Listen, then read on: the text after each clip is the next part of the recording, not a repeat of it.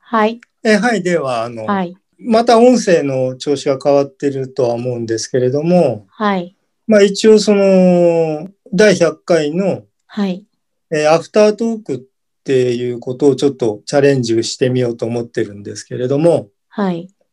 うん、まずね、ええ。最初に、あの、第2回のところで、あの、説明のところに、あの、訂正入れときますけれども、はい。二半期間って僕、あの、喋ってるとこがあるんですね。うん、ありました。うん、それはどうやら、三半期間 の間違いですね。 えっていうのは、はあい。の、植物的な直立の状態から、はい。えっと、並行して、うんそれが横になって、えっと、動き出すっていう時に、うん。その自分の体の状態を知るために、はい。その三半規管っていうそのバランスを司る器官がうん。発達したんだっていう話だったと思うんですよ。ええ、ええ。で、あれは三半規管の間違いです ね。あなんか、あの、耳のあの石、耳石が入ってたそうりですするとこですよね、きっと。そうそうそう、耳の奥のね。うん。うん、で、あそこにほら、耳石がさ、うん。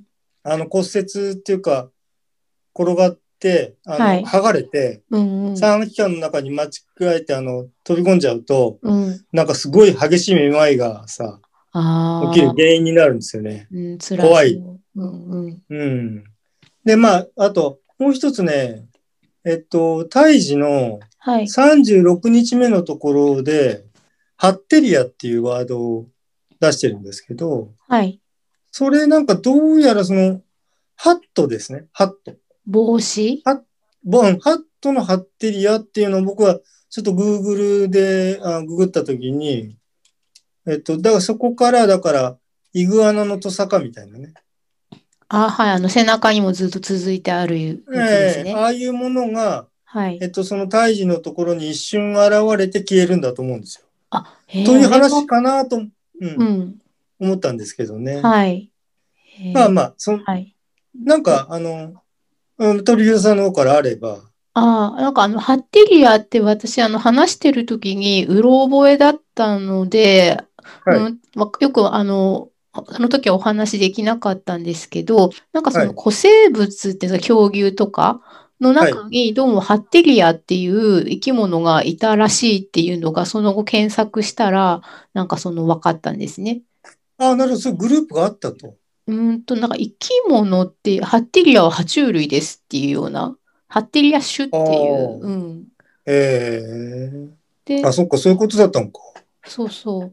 なるほどねそれで、その、ハテギアのこともうちょっと調べたら、あの、川本秀夫さんっていう方が書かれた、うん、はエいッセイが出てきて、で、はい動きと形っていうタイトルなんですけど、はい。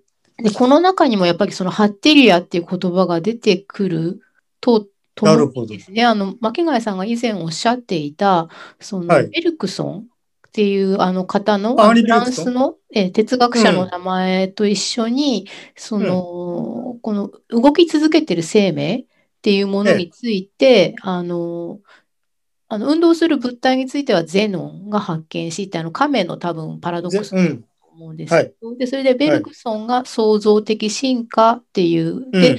変化し続ける生命について再定式化したっていうあの言及があってあなんかここもつながるんだって思いましたね、あそうそう、あのね、ベルクソンの創造的進化っていうのが、はいそのベルクソン哲学の中のやっぱりこう、僕はなんかすごく大発見だなと思ったんですよ。っはいていうのはね、はい、あの、進化ってね、うん、えっと、まあ、いろんなその、えっと、適応とかそういうことがあるんですけれども、はいベルクソンが言うね、ええ進化ってね、全然違うんですよ。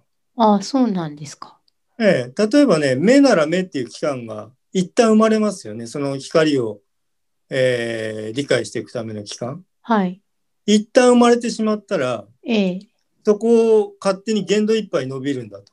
はいだからどんな生き物であっても、ええそこに、だから光を感じる器官ができたら、はい、えっと、いやおなく、うん、その器官の要求として、はい内側からの創造的意欲によって、それは、あの、勝手に進化するんだと。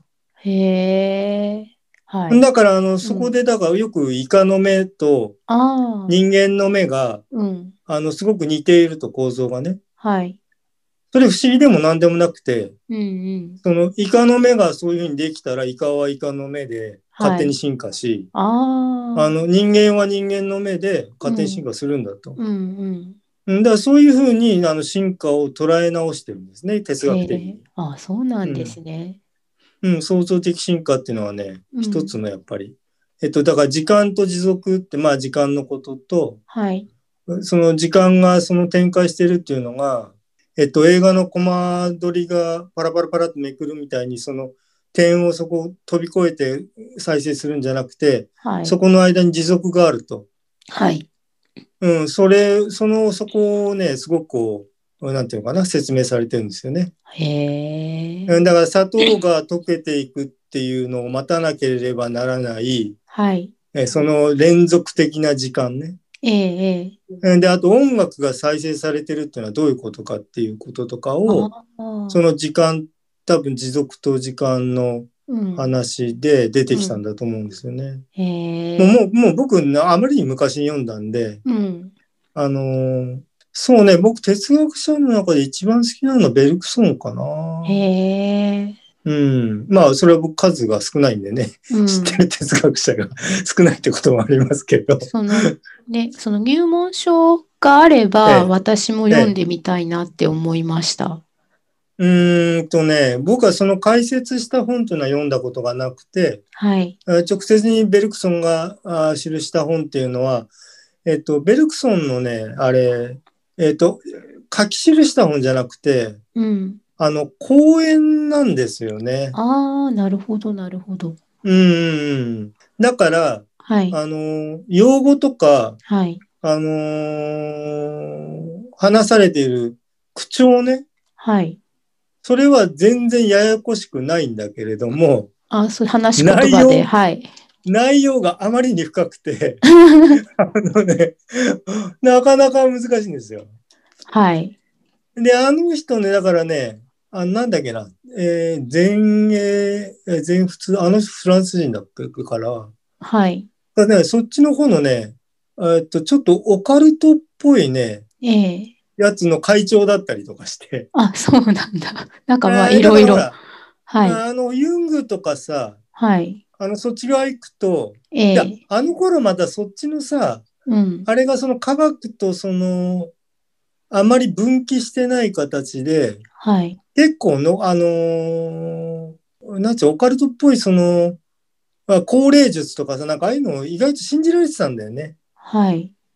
うん。そうで、実際にそうの、んみんなで実験して、はなんい。かやってみるとかさ。うん。で、その辺がほら、なんかあのーなんていうのかな。ナチスのはい。人の扇動に応用されたりとかね。ああ、そうですね。うん。人心掌握っていうか催眠術ですよね。はい。だからその辺のとこあるんで、うん。それ事実に人間の歴史としてあるんでね。はい。だから今それでもそれを応用してる人たちいっぱいいる んで。あー、まあ、また危険な方向に話が。ねいやいや、だけど少しさ、あはい当たり前の話で、うん。それ気をつけなくちゃダメなんだ、あ、そうですね。気をつけてほしいですよね。うん、そんなことを知らないで、はい。なんか占いだなんだとか飛びつく人は、うん本当に気をつけた方がいいですよ。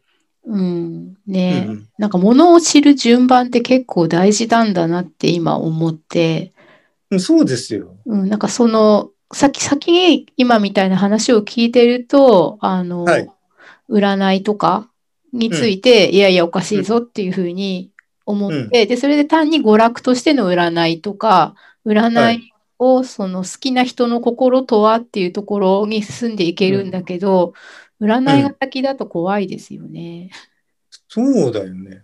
うんだからさ、だからそれ、そこにね、例えばじゃあ占いの研究とか、はい。じゃあなんだなんだ、あのほら、えーあれなんつったっけ、あのなんだ、気持ち悪いカテゴライズしていくタロットんとかさ、はい。あタロットはまあまた別なんだけど、えええーっと、この間話したなんだっけな。あと人間をさ、なんか、ああなたはこういうタイプでとかさ、類型化していくものっていっぱいあまあうん、心理学のでもありますよね。あの、ちゃんと一応、ちゃんとしてるやつっていうか。ええでまあ、あの、あんまり例えば、えっ、と、太ってる人がどうだとか、はいあの、ほがら、太ってる人はほがらかで、あ痩せてる人ー繊細でとかあーさあなんかそう、経験則的な感じのええはい。ええまあ、だからそこから発展するしかないんだけど、うん。で、そのさ、もののカテゴライズってさ、あの、本とかにその書かれてるとして、うんそこはさ、理路整然とまとめられてるに決まってんだよ、そこの本はね。まあそうですだけど、ど、それ、それが、どういう裏付けがあるのかってわかんないんだよね。うん。まあ、その、うん以前話した HSP もまだそんな感じですよね。あんなのって言ったら失礼だけど、うん。あの、いや、利用されちゃいけないですよ、だから、それにね。うん、そうそう。だか乗らっ、けられちゃいけない。それでこう、えっと、何か生きやすくなるのはいいんだけれども、うん。うね、んそれをなんか、えっと、お金にを作るためうにんというか、ビジネスに利用しようとしてるっていうのが良くないんだなって思うんですよね。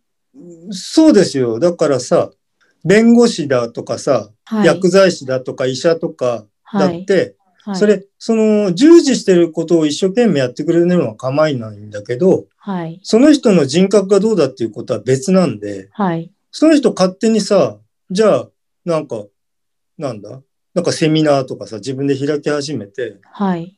ああ。その弁護士とかいうそういう肩書きを利用してね、うん例えば医医師であるとか。はい。で、薬事法とかそれも医生に違反しない限り、うん。そっちで何やったって勝手なんで。だはい。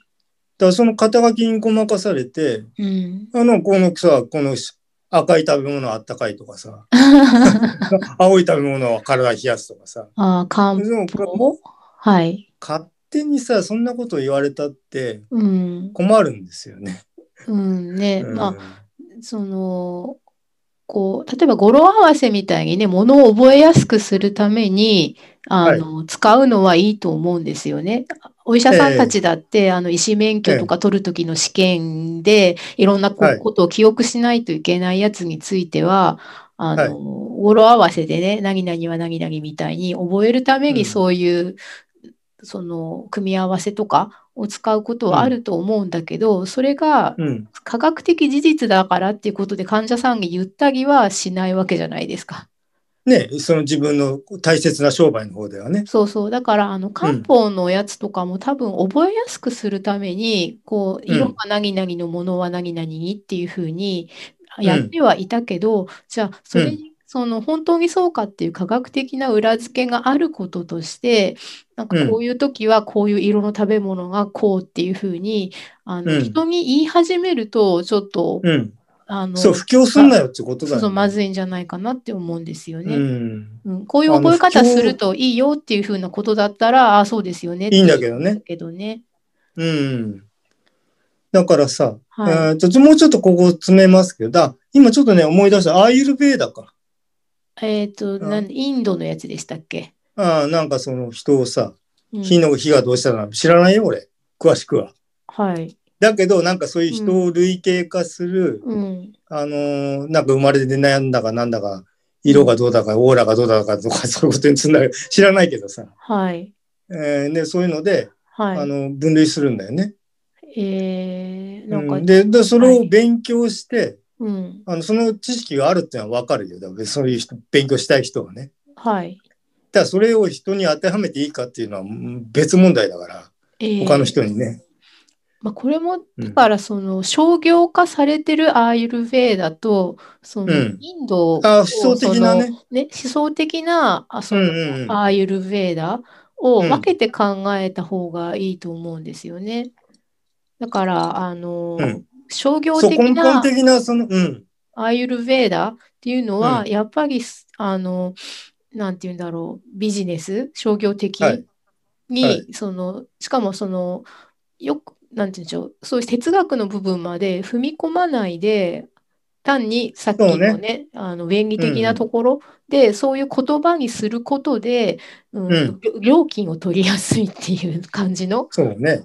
うもん。のになってやるっのてあげが、ます。診断してあげますよっていうね。そうそう。うん。危険かなって。で、で、それを、その、うん。うんと、こう、全然、インドの、こう、はい現地のね、あの、はいまあ、まだその貧しい人もたくさんいて、で、はい近代的な医療に、はあいの、どうしても、あの、たど届り着かけないない人と。たちうん、がいるっていう時に、そこで使われる分には、もう止めようがないっていうか、ごめんなさいっていう、なんか、あのね、世界的まあ一種の救いとしてね。そうそう。なんだけど、うんその全然健康保険制度が、あの、充実しているこの日本っていう国で、その医療の代わりとかに使おうとか、提案うをん最初にこれをしてくるっていうことが、なんかその人にとっての遠回りをさせてることになると思うんですよね。これを選択してねしまう人にとっての。うんうん。で、そういう人って、あちこちまたさ、うん。あちこちあちこち迷って、そう。やりがちなんそう、でな。んかこう、つまみ食いで、じゃあ、あそれはアイルベーダで、じゃあこれは漢方で、みたいな感じで、で、それで、うんまあ、ロキソニンは飲むし、みたいな。だから、それね、を、何、何やってんでしょうかっていう話でね。もちろん提供する側はさ、うんそれをさ、うんうんそういうふうにうまく自分に合わせて使ってくれたらいいのよっていうふうに言うけどさ、そんなの当たり前じゃんね。 あのそ当うたり前っていうもともとねのは、あの、それがいいっていうことじゃなくって、あうの、んその人にとってのご飯の種なんだから、そういうふうに使ってくれたら、その人のとポケ、ット私に、の言うことは私の言うことで、うん聞いてくれて、料金払ってくださいと。そうで、すし普段の生活で、あなたがどうしても、うんあの、うん構わないのよってね。うんで、うん、そうんれでもう詭弁だよね。うん、で、それで何かが、あの、手当てが遅れて、お医者さんに、え、なんかそういうことしないで、ちゃんと早くお医者さんに来なさいっていうふうに言われると、なんか、お医者さんは言うことが厳しいからっていうふうにもなるし、うん。なんか、あの、ね、優しい言葉でさ、そうそ親身に、だから時間かけて、その分料金飛んだから。う、まあ、当そたりり前ゃそうだよ。うん、うん。だからさ、うん、あの、そこでね、はあ、い。ちょ、もう、もうちょっとここ詰めちゃいますけ ど、はい、はい、あのーほら、ナチュラリストって一般的にくくられてる人たちはい、が陥りやすい、うん、そのさ、えっと、自然を愛するっていうことが、うん、えっと、現代、えー医学とか、はい、現代科学、はい、化学と、えっと、サイエンスと両方ね。はい、そ、で、それの否定につながっていき、ええ、で、あその過去に原点回帰していきましょうと。はい、で、もっとその、そういうものがなかった時代のはい、ことに、まあ、要するにまあ、えーアニミズムの世界に、ええ、あの、戻っていきましょうと。っはい、ていうことにね、結びつきやすいのね、多分。えで、それはさ、うんと、もちろんそうなんだけど、それじゃあさ、あなたが勝手にやるのは構わないけど、え、布教すんな。こっちい。入ってくんなよ、この野郎って思っちゃうわけよ。あうん。うろうろすんなってね。ー はい。うん。まあまあ、そういうことでね。まあ、ちょっとだから、えっ、と、もう一回その、まあ、えー話軌道が、修正えっと、軌道修正しますと、えっと、さっき、あの、えっと、名前が、あうの、ん出た、私、えっと、ハッテリアまで話を戻して、えーハッテリアのことを調べたときに出てきた川本秀夫さんっていう方は、うんはい、哲学者なんですね、この方ね。今見たら。はいはいはい。科学論とかをやられてる方で、うで、ん。それで、なんか専門はオートポイエーシスああ、オートポエーシスって聞いたことあるな。うん、で、オートポイエーシスはギリシャ語で、えーと、自己創出とか自己産出っていうふうにどうやら翻訳されて、こああ、こは何が自然に生まれてくるかってことか。で、ここはあまりあの今日踏み込まないんですけど、この方まだご、ご在名なんですよ。だから、はいはいはい。そのさっきの、えーと、ベルクソンの他に、はいこの人のこともちょっと興味が今、ね、面白あ湧そいうてだるなって、うん。なうんんうかんオートポイエーシスの本をたくさん書かれているのと、あと、まあ、うんえっ。と、現象学ですね、ものの形の話。はいはいはい。うん、で、それからなんかその、一番あた2017年に新しい本をなんか経験をリセットする議論哲学から行為哲学へっていうことで、そのああ、行為者として哲学者としての行為者なのかな経験をリセットするっていうタイトルの本を書かれてるみたいなので、この方なのうん、ちょっと読んでみようかなって思います。そうね。だまあでもさ、はい、やっぱりなかなかそれ、骨の折れるやっぱね、はい、作業なんだよね。うん、哲学。まあ、だけど、あのね、僕一つその今、鳥色さんのはい。あの本の広げ方としていいなと思ったのは、はい。あの一つの本をきっかけに、うん。とか一つのその講義とかをきっかけに、はい。そこに出てきたものの中を、うん。えっと、関連づけて、はい。あの、ラインにしていくのね。うんうん。そうするとさ、はい。あの、結構理解が、あの、進みやすいんですよね。そうですね。だからこれも、えっと、ものの、こう、知る順番って大事だねうんとか、面白いねってはい思ってるとこですね。はいはい。うん。だと思うんですよ。ええ、だ特にその哲学系とか、はい。あとまあ多分はその科学とかそういうものの研究とかもそうなんでしょうけど、ええ、えっ、と、ある程度縦方向に掘っていくときに、はい。あの、縦方向にまあ人、その人のことだけを掘っていくのも大事なんだけれども、はい。その時にあの、現れているサブスクリプションじゃねえや、 あの、サブエピソードみたいなところでは引っいか。かってきてるところを、うん。あの、じわじわと広げていくっていうね。うん。うん、それも一つの方法ですね。そうですね。だから、その、うん三木秀夫先生の名前は、まあ、知ってて、あ、し、うんあ三三木、木三木茂え夫ーね茂夫先生の名前ははい知ってて、本も読んだことがあったりしたんですが、まあ、巻貝さんから教えてもらった、そのベルクソンとつながるっていうのは全然知らなかったし、そうですね。今や新しく、えっと、川本さん。川本先生の名前が分かって、で、この先生、ギリ5在目、まあ、ギリって言ったら、はいもうダメダメ。まあえーまあとまあまあまあ。 5在目なことも分かって、で、それで、あと、そのゲーテがそんなこと言ってたんだっていうのもね、発見だし、うんう。ん。あ、ゲーテね、うん、えっ、と、僕は3冊ぐらいだったから読んだろうええな。なかなかね、うん、面白いですよ。うん、うん。で、高校生の時までに習った教科書に、名前とね、ん写真が、こう、写真っていうか、肖像画が載ってるうん。その有名人だけど、じゃあ実う際ん細かい部分で何をこうね、論じてかうん人なのかっていうのは、その一生知る機会がまあなかったわけなんですけど、今こうやってあ、なるほど。ね、生物学とつながるんだっていうのが面白いなって思っていて、あ僕、その、備えアート論の時にちょっと言ってると思うんですけれども、はい。えっと、何かを考えるっていうことが哲学なんですよね。ええ、ええ、そうで哲すね。学っていうジャンルがあるんじゃなくて、うん。あ哲学ってあらゆることを考えるんですよ。はい。で科学のことだろうが何だろうが。うん。でもともとそれがあってはい。その考えるっていうその世界があってええ。でそれをバラバラに分解してったのがうん。要するに科学であり化学であり、なんとかあー人類学でありでそのその細分化した先がそれであってええ。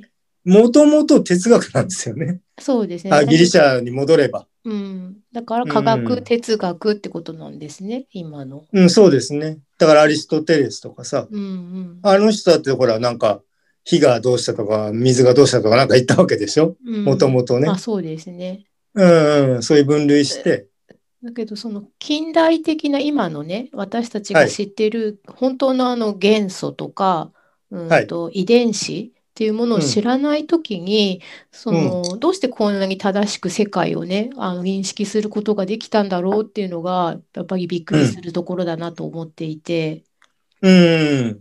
だけどさ僕それはもう、まあ、もちろんびっくりするんだけどはいその頃からさはいえっと人間がじゃあえっとなんだネアンデルタールからはホモ・い、サピエンスになったとして、うん、で、ホモ・サピエンスになった時点で、今の、そのホモ・サピエンスになりたてとさ、それは社会の成り立ちは違うんだけれども、はいあの、俺たちと、その、機能的なところとかさ、はい形質なと、的なところってさ、多分ほとんど変わらないんだと思うんだよね。ええその頃の人類と私と。はいはい私もホモ・サピエンスであるので。うんで、その人がさ、一生考え、なんかこうやったりとか生きたりとか考えたりとか、まあじゃあ例えばセックスして子孫を残すとか、はいそんなね変わってねえと思うんだよ、やってること自体は。うんで、その人が一生間にの中で掴むことを、だから、今はその文字を残せるんで、あのー文字を残す前、えー残せるようになってからと、それ以前とはだいぶその変わったとは思うんですけれども、はい。うんだから昔、じゃあまあ、じゃあギリシャぐらいになってくるとさ、その頃かん一生かかって考えたことと、うん。俺が一生考えてかかった、考えることと、そんなに大差ないと思うんだよね。 うん。そこにだから同じ、なんであの頃だからそんなこと考えられたのかなっていうことの驚きもあるんだけど、はい。まあ、かえって当たり前かなっていう考えも僕は思っちゃうんだよね。あ人な、同じ人なんだからってあ、。うん。能力としてええ、同じことができるだろうと。そはい。う。うん。で、だからじゃあ、シャクソンがどうだとかさ、うん。ああ、だからクライストがどうだとか、はい。どういうふうに考えたっていうのはさ、うんと、同じってさ、レベルは違うよ、確かに。 はるかに上のレベルではあるけど、はい。でも、シャクソンが一生かかってさ、あの考えたことが、まあ、あ伝播されているわけじゃん、今まで。はい。だからなんかあんまりそんな不思議なことじゃなくてさ、ええ、ええ。うん、なんか素晴らしい考えがあったんだっていう話で、はい。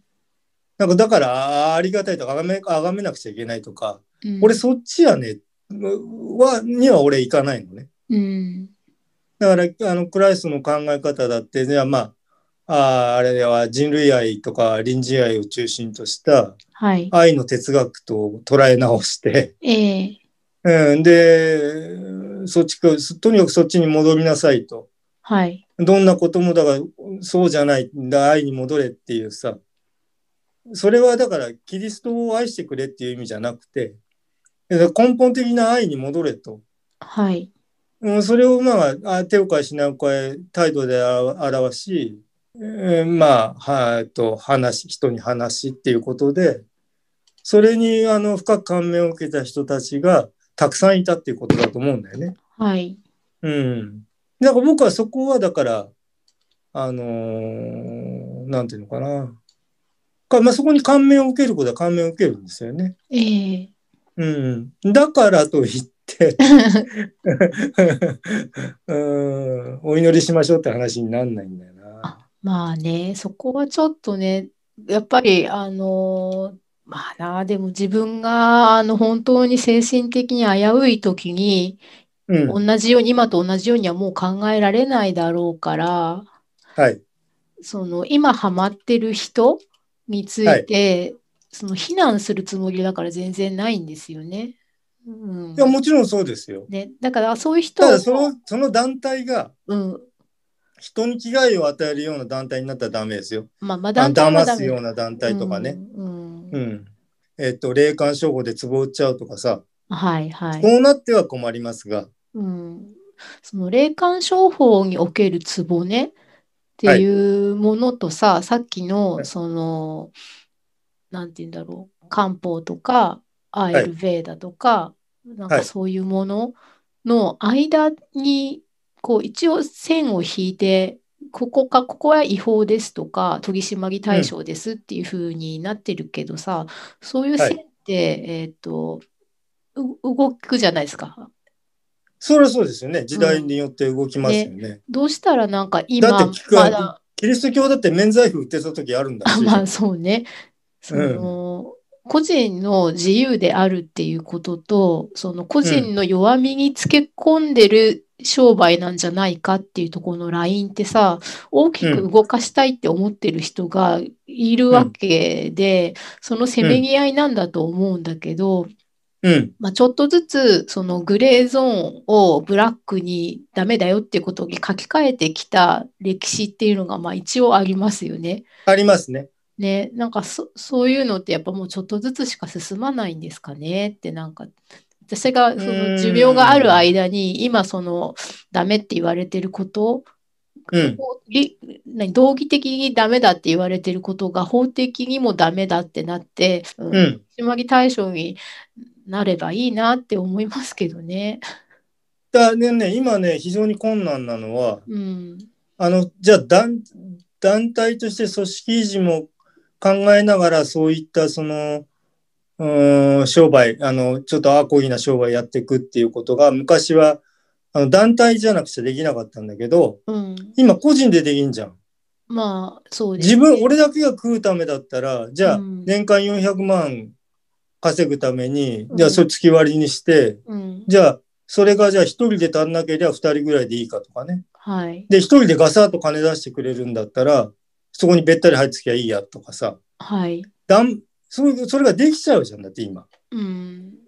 あの、強烈にやればね。それは強烈にやんなくちゃいけないよ、多分。ええ。強烈にその洗脳していくってことしなくちゃいけないけど、うん。できなきゃない、できなきゃないよ。うんそれは。で、実際にさ、それ事件化してるものあんじゃん。事件かあ、そういう、あの、ほら、えっ、と、そのし、えっ、と、占いでさ、あの、芸能人に取り付いてとかさ。ああ、はいはい。でもね、それうもん、まあ、結局これ前にも言ったけど、うん。あれだから一人のさ、うん。ビッグな金持ってる人にべったり張り付いちゃえば、あ自分の生活反対だと。そうね。うん。で、それじゃあ2人ぐらいいたら、もうちょっと儲かり度が大きくなって、じゃあ、打ち替えるかしらとかさ、ああ。なっちゃうわけだよ、それ。はい。うん。とね、うんとまあ、一種の心理トリックだから、まあ、気をつけた方がいいですよね。そうですね。まあ、うん、うん。その芸能人のような人を捕まえられなくても SNS で、まあ、いくらでも捕まえようっていう気持ちのある人は捕まえられちゃうんですねきっとね。はい、だってほら、一種のほら、オレオレ詐欺みたいにだってさ、あああの、だから一瞬でそこでさ、あのーおお脅かして信じ込ませちゃうわけでしょはこんいなこと、あなたの子供こんなとこ、あぼ子供こんな風になってますっていう心理をさ、はいあ利用しちゃうわけで。だから全部、だからそれはあのトリックのネタは同じですからね。うんまあ、だからそこが同じっていうことに気がつくか気がつかないかってことですね。気がつかないそうなんとですよ。あの、あ、今、この人はダメだったけど、こっちの人なら大丈夫っていうふうに、どんどそうでんすそういうのを乗り換えていくだけで、そう。いつまで経ってもうん、根本的なとこがさ、ええ、うん、なんかそのさ、あーそういうなんか癒し系の動画とかさ、はい、誰かの言葉とか、はい、なんかやたらと持ってくる人いいんじゃん。います。あれ次から次からだもんね。ええ、そうですね。その人が、えっとちょっとポシャったらはい、次の人に乗っ乗り換えてうんまたその人のことやっていくと。そうね。まあ、そういうことで言うと、すごいたくさん供給されてるんだね。あっという間に次そうのあれ人が。だ山ほどあるよそりゃ。から、そこのだってさ社会もすごい競争が厳しいんだね。うーんまあそうでしょうね。ね。でだからあっちはほら信者を広くああ広く集めるためにはい。あ提供するやり方があるんでしょうけどうん、あのさほとんど当たり前のこと言ってるだけなんだよね。うん、うんいやだからそれはさ、うん俺にその電波力がないからっていうことはわかるよ。はい。俺が言ったってダメなんだけど、うん、同じことをアドラーが言えば、はい。あのーそれがあ伝播するんだと。ええ。で、それってじゃあさ、アドラーの偶像化じゃん。うん、まあ、ご同じ俺が言ったのと同じことなのに、アドラーだけがいいっていう理由があるわけじゃん。うん。で、それは一旦自分をなんかこう偶像化した手法があるわけだよね。はい。まあ、西野だろうが何だろうがいいんだけど。 うん。あ、まあ、その、本当に心理学を学問としてされてる人は、アドラーを偶像化していないと思うんですよね。でしょうね。うん。わかんないけどね。で、で、それで、あの、生物学のジャンルでも、例えば、あはの、ダーウィンの進化論っていうものが、もう絶対的なもので、で、それではい、極端な、その、そのダーウィニズムというか、な、ダーウィニストというか、で、はいその、しネオ、で、ダーウィニズムとかっていうことで、進化論うんをさらに先鋭的に展開している人たちがいるけど、その、はいその人たちにしても別にダーウィンを絶対的な、その偶像としては扱っていないんですよね。うんうんうんうんだけどその周辺にいる人たちというか科学者じゃないというか、科学的な、えー考え方ができない人たちが、うんその偶像化して、えーとアドラーがこんなこと言ってるからどうとかこうとかとか、その何かこう部分的にと取ってきて例えば何々を手放しなさいとかさうんうん。そそういうこと言うんですよね。うん。だからさ、あのほら、うんと、ヒッピー文化がさ、最後終焉しちゃった、その、感じとかでもさ、はい。あのさ、もともとのさ、あの、やり始めたしん、あの、信念みたいのが、はい。結局さ、なんかそうやってさ、美味しいとことか、うん。なんかその、外側に見えてるなんか変な文化的なさ、うん。あの、かっこいいとこだけみたいのを、うん。じゃどんどんどんどん推し進めちゃって、うん結局そのまま政府に利用されて、うん。あの取り潰されちゃったっていう話じゃん。うん。なんかそういうのと似てんだよね。なんかそういう、うん、まあそのあー、そういう、なんていうの、コンテンツの食い尽くし方。はい。はい。うん、あくだからコンテンツ消費論になるんだけど、うん。あさコンテンツを愛好するっていうのは構わないんだけど、う好ん。きなように消費しちゃうっていう人がいるわけ。はい。はい。自分が、自分が楽しければだからいいでしょってね。金も払ってんだし、みたいな、ある程度言えば。うん。 うん。あ、まあちょっとこんな話だったけどいいよね、別にねあ。はい。大丈夫でうす。ん。うん。で、まあ、アフタートークで、だからそこが関連して出てきた話なんで。はい。うん。まあ、んでさ、俺この間映画見に行った時にね、ええ。うんとさ、あの、途中から映画が始まってね、本編が始まって、はい。 3分ぐらい経ってから入ってきた女性がいたのね。ええ。で、結構それさ、前の方の席にさっと座るんじゃなくて、うん。かなり後ろの方までとーっとそこ歩いてきてさ、へえ。で、うんと、自分の3列前ぐらいのところに座って、うん。で、そこでおもむろにコートをごそごそ脱ぎ始め、うん。うん。んで、携帯をパッと開いて一瞬光ってるのをそのオあフまにあ、し、はい。はい。うん。でさ、とこうよくこの映画途中から見る気になるなと俺一瞬思ったんだけど、はい。まあそういう人もいいんだろうと。うん。んで、なんとその人さ、うん。また途中でさ、うん。外に出てったんだよ。へえ。とことこ歩いて。うん。で、またなんか、どこ行ったんだか知んないけど、うん。で、また戻ってきて、えで、座って、うん。また見てた。うん、多分ねうん。リピーターなんだと思うんだよね。ああ。後で。考えるに。うんうん。で、後で考えるにそうなんだけど、はい。だからさ、俺は初めてなわけじゃん。で、あなたの動き全部そのスクリーンに被って見えてんだし。ああ。で、その人はだからリピーターだから、はい。あのちょっとほら、この辺はたるいとこだなっていうとこで多分出てって、うん。うんで、何回も見てるし、うん。なんなら私何回も見てることで、あの、貢献してるし、みたいなさ。はい。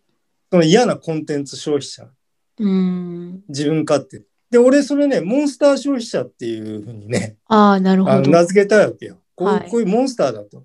うん。で、多分ね、アニメとかなんかそういうことでも、あの、はい他のそういうコンテンツ社会でね、ええ。そういう人いると思うんだよね。はい。私が好きなんだから、うん。好きなようにやっていいんだと、公表されてるもんなんだから。うん。違法に別に手に入れたりとかしてるんじゃないんだし、なんならさ、10冊20冊って同じ本買ったりしてんだしってさ、ああ。自分勝手なその満足うん。にを、その、で、その姿をさ、はい。外に見せて、うん。そう、害悪撒き散らしちゃうわけ。はい。で、同じ構図が、そその僕はそれモンスター、こういうモンスター消費者っているんだなと思った時に、はい。モンスターペアレンツのことを思い出したわけ。ええ、ええ。で自分の子供を溺愛するたばかりに、はい。えっと、あー私の子供を優先してもらうと 困ると。で私の子供をまん子供のを愛するってことだけでなくそのこの子供を愛するこの私の姿を認めなさいと。ああ。でああいうふうになってくんだよね。うん。あーまあ類型化してるからうんパターン化してるんではい。あそのパターンを見た時にねうん。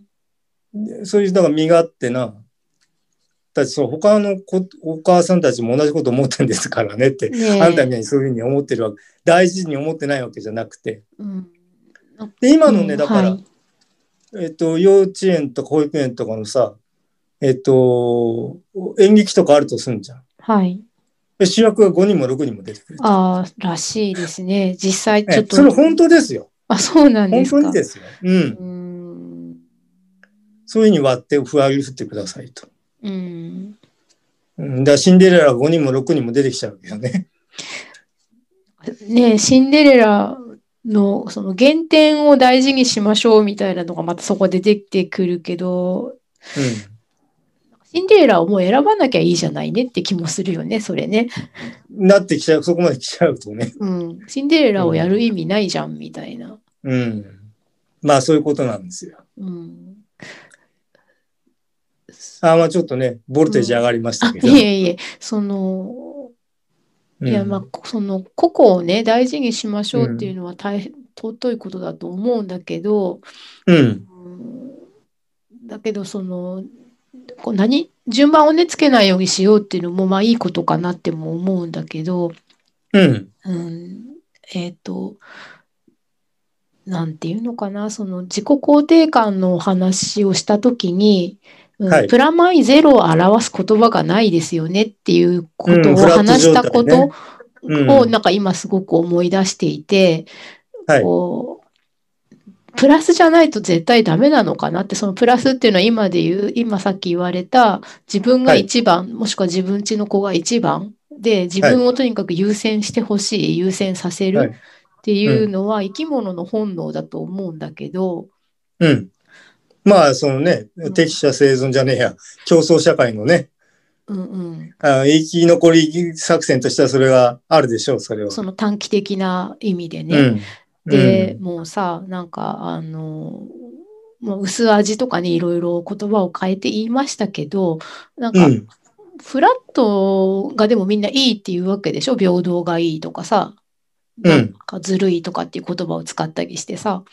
はい。だけど、その、えっと、自分は自分がす好きとかさ、うん。自分これでいいとかっていうふうに言ってて、なんかこう、すごく歪んでるというか、うん。気がするんだでよね。あれさ、だからそこがさ、はい。自分の中でその自己矛盾を起こしちゃってるから、うん、なんだかわかんなくなっちゃうんだよ、あれ、結う局。ん、ね、だから平等とか言いながら自分大好きとかさ、そじゃあ自分大好きって言ったらやっぱ平等じゃねえんだから。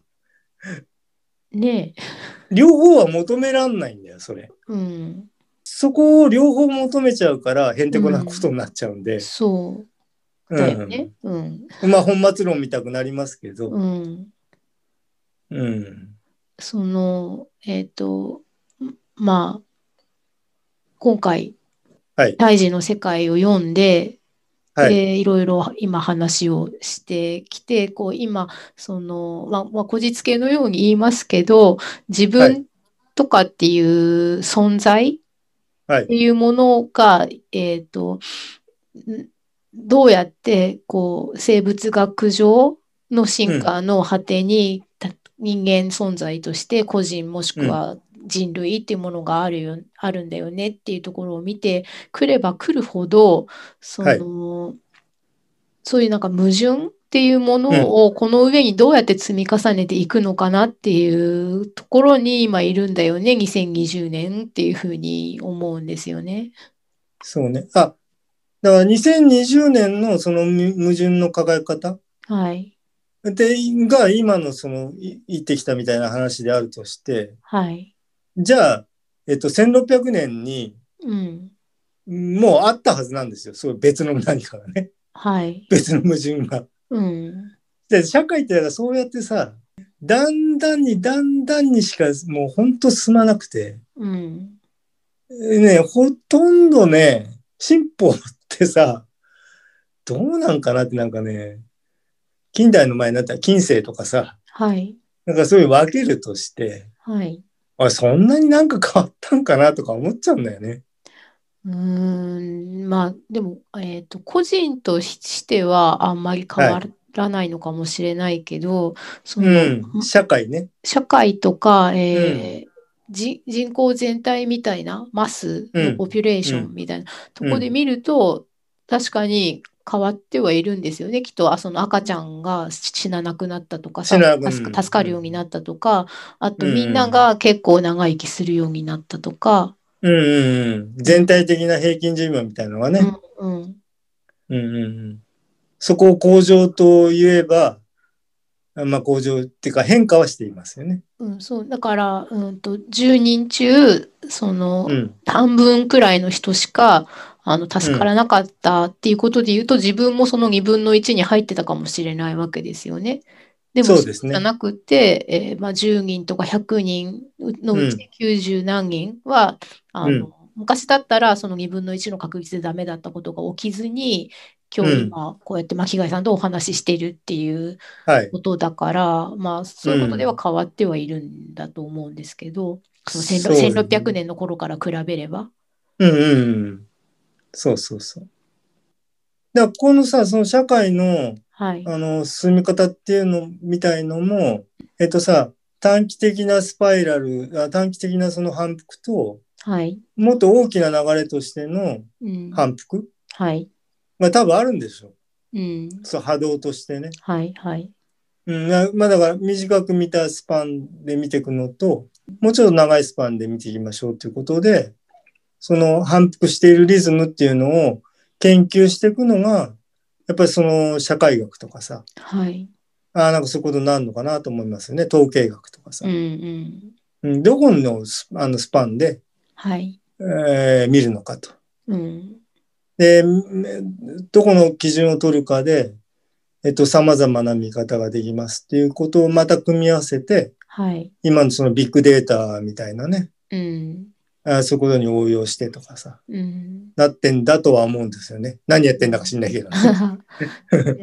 なんかその中でさっきのそのか、まあ、漢方とかアーユルヴェーダのそのあ都合のいいところだけをつまみ食いするみたいなことが、うーん今のそのもうこのコロナでおはい医者さんたちの、えー、と受け入れ状態が切迫していることについて政治家の人が軽々しくその、うーん生命の順番付けみたいなことを言いますよね。とりあえずね。あそうそうそれそれ。うんだから、その、それは起こら、起こ、その場面になったら、それが起こらざるを得ないと思うんだけど、はい。あ、これをそういうふうに軽々しく言ってほしくないっていうのが、現場とかお医者さんの方にはきっとあると思うんですよね。あるでしょうね。ね。だけどなんかあのそほら、その、あの人たちはさ、そこをなんかビッグで、えービッグワード化して、うん、その自分のその人気取りに結びつくようにうん、発言していくわけですよね。うんなんか、なんとか知事だろうがなんだろうが。うん。うん。で、なんそかの、パネルを出して、はい、これが、みたいなさ。ああ、こうなりますみたいな。うんうんで、そのことについては、あんまりみんないいって思わずに、あれおかしいよねとか、バカじゃないのとかっていうふうに思ってるような人でも、はい。そのアーユルヴェーダと漢方には、とか、あとそのアドラーとはかい HSP とか、そういうのには騙されちゃうのはなんでなんだろうねって思うんだよね。まあだからさ、だから依頼心っていうのうん。依存心。はい。で、だからさ、楽なんだよ、それ。だから、その、そのくくられると。うん。例えば、よくその、なんていうのかな。えーフランス人の笑い話集みたいに出てくるのでさ、はい。あの、なんか精神科医にね、うん。えまあ、誰かかかってましたと。うん。で、もう、あの、ほら、あもうあなた治りましたから、うん。あの、大丈夫なんですよって言って、言うとさ、はい。いや、そんなはずないんですって。え私、どっか悪いはずですから、ー病名つけてくださいって。ああ、えーそうなっちゃうんだよね。何その診断されたい病みたいなやつえーくくってもらう。とにかくもう自分の今の置かれてるわけのわからない状態を、うん。なんか名前つけてくださいと。ああ、はいはいうんはい。うんで、それに自分に今の段階でぴったりくるものをうん。あの常に探していくと。うん。で、それがなんかどっかでさ、のちょっとポシャって、うん。そしたらまた誰かが同じ状態を何か言ってくれる人をうん。探す。それは有名人であろうが、うん一般人であろうが。うん。うん。それはだから、普遍的な人間の、なんていうのかな。人間のっていうか、大人のね、はい。うんと、心理なんじゃないのかな。うん。でもじゃあ、うんだとして巻貝さん、自分がそういう状態ではないですよね。だからそうそこをさ、だから、一旦さ、そこを、だから、それがどういうものかっていうことを考えて、うん。あとそれ、シシシってやるわけよね。うん。自分の中追いやっちゃうわけ。でも巻貝さんはそうやって CCC の方だけど、自分からそれを取りに行くっていうか、いつもいつも何かを探してる人がいますよね。ええ。それだからさ、洗脳されてたらしょうがないよね。それはでやっぱ解いてくださいって言うんだったら解くけど、うん、 でも解いた後に巻貝さんを競争にされても言わなくちゃ困いるわけでしょそそこを引き受けなくちゃいけなくなるからやらないんだよね。でもその人にとってはだって依存先が変わっただけで問題は別に解かれてないですよね。うんんとね、ある程度はね、そうじゃない状態で解くことは僕は可能だと思うんですよね。うん、その人うがんそのあと一人で立ってられるっていうふうにできるものなんですかね。うんと、そうね。だから、それがね、うん、うんと、うん一般的に言うとさ、自分の状況って、ある程度の年代に来ちゃうと、もう生活とかなんかとかってさ、劇的に変えることできないよね。はい、昨日の私を生きるわけししかないんだよね。はい、どんなにくだらなかろうがなんだろうが。うん、でさ、俺はね、だから、えっとね、そこを認めるべきだと思うの。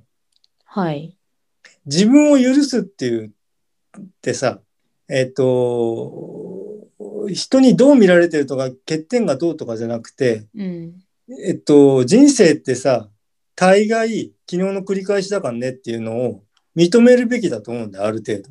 はい、で、そこをしないで、うん、もっとキラキラした私があるとか、あの、もっと輝く僕があるとか言うから、はい、へんてこなことになるんで、うん、そこを認めた上で、はい、じゃあ例えば創作とか何とかやればいいわけ。うん、うん、で、そう、そうするとさ、創作はさ、生活から切り離された別のものになるわけじゃん。はい、そうしないから、 うん。あのさ、なんていうのへんてこなことになっちゃうんだよね。そんなさ、かうんそんな劇的なことあるあ、さっきのフラット論じゃないけど、はい、あるわけがねえじゃん。みんな平凡なんだから。うん、平凡か平凡以下だよ。多う分。ん、うん。俺は多分ね、平凡からね、30%ぐらい下がになってると思うんだけど。はい。うん。生活、普段の生活はだよ。うん。そ、それはその、えっと、自分っていうものをある程度客観的に、うんその、まあ、平均からどれくらい差があるっていうのを評価できるからですよね。うんうんうで、んでその評価を受け入れて、だから別にそれ悪いことじゃない、だってしょうがないしみたいな。うん。ネガティブな意味じゃなくて、そう、そういうもんだよとか、しょうがないよねとかっていうふうに、うん。あの、受け入れていることが、そもそも、あの、本来の自己肯定感ってそこじゃないのって思うんですよね。その自己肯定いやいや感そういうことねだから、別に、その、そこにそう、ただそういうふうにあるだけなんですそうそうってことよそうだからだからそれが別にそれで悪いことじゃないっていうふうに思えることが、キラキラしてないけど、自己肯定感なんだと思うんだよね。今の最近そうのそうそうそ言うそう葉で言うと。だから自己肯定感があるイコールキラキラじゃないんだよってことなんだけどねって。うん。そう。まあ、いっかとかさ、そんなもんだよとかさ、しょうがねえなとか、うんまあまあやっていくよみたいな、そういうものだよねっていう。そうだらけなんだよ、それ。備えと論。備えと論。と論。